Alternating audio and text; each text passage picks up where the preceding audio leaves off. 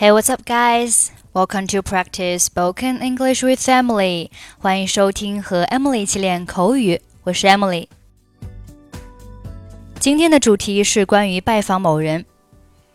有一个短语叫 drop in，表示顺便造访。drop in on somebody 表示顺便造访某人。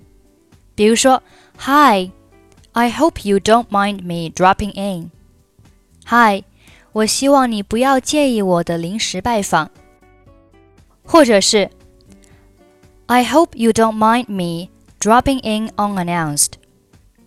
Unannounced 表示意想不到的，事先未通知的。比如说，Tim and his girlfriend showed up unannounced at around 10 p.m. Tim 和他的女朋友出乎意料的在晚上十点左右出现。Do his business，字面意思是做他的生意，但在今天的对话当中，指的是家中的宠物做他那件事，指的是排尿或者是排便。Business 也可以表示事情、事物，比如说，Mind your own business。少管别人的闲事。Business before pleasure，工作先于玩乐。Okay, let's listen to the dialogue.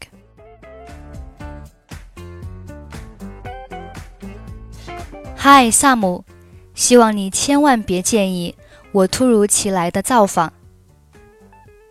Hi, Sam.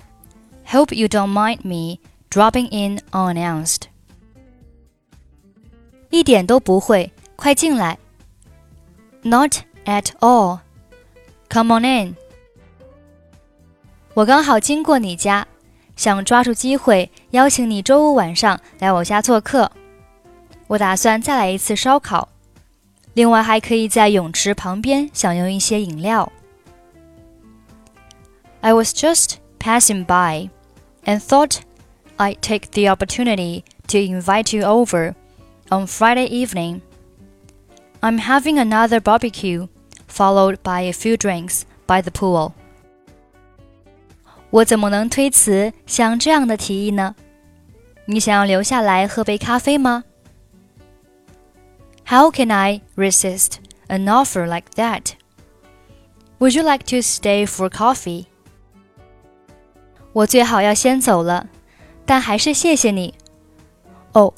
在我离开之前，正好还有一件事情要说。你这次可以不要把你的狗带来吗？I'd rather run, but thanks all the same. Oh, before I go, there's just one thing. Could you not bring your dog this time?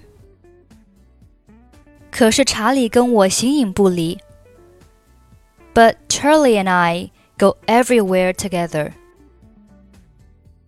我了解，但你还记得上一次吗？他追我家的猫，同时还打翻了烤肉，接着在泳池旁边大小便。I know, but remember last time? He knocked over the barbecue while catching my cat, and then did his business in the pool. 你这么坚持的话，我同意。Okay if you insist.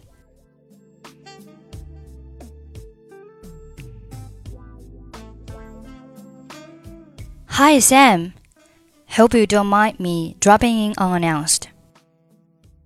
Not at all. Come on in. I was just passing by and thought I'd take the opportunity to invite you over on Friday evening. I'm having another barbecue followed by a few drinks by the pool. How can I resist an offer like that? Would you like to stay for coffee?